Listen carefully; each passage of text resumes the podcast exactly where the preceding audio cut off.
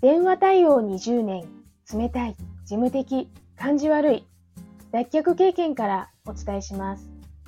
話し方、印象改善アドバイザー、久美です。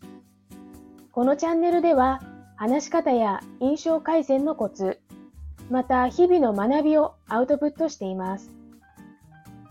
今日のテーマは、はいで信頼を失う人です。お店やコールセンターに電話をしたとき、こんな対応を受けたことありませんか？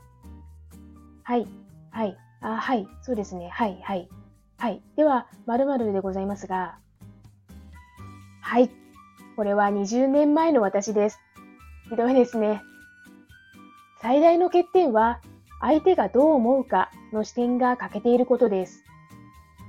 当時の私は自分に自信がなく、自分を好きになれませんでした。だから毎日気持ちは自分に向いていました。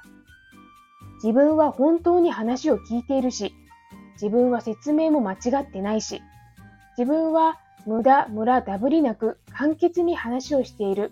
だから良いという感じです。至って真面目に取り組み、決して悪気はないのです。だから今の自分が同じ対応を受けたとき、きっと悪気はないんだよね、と昔の自分を思い出します。それを変えるのはほんのちょっとしたマインドとスキルなのです。私がどのように脱却していったか、またご紹介します。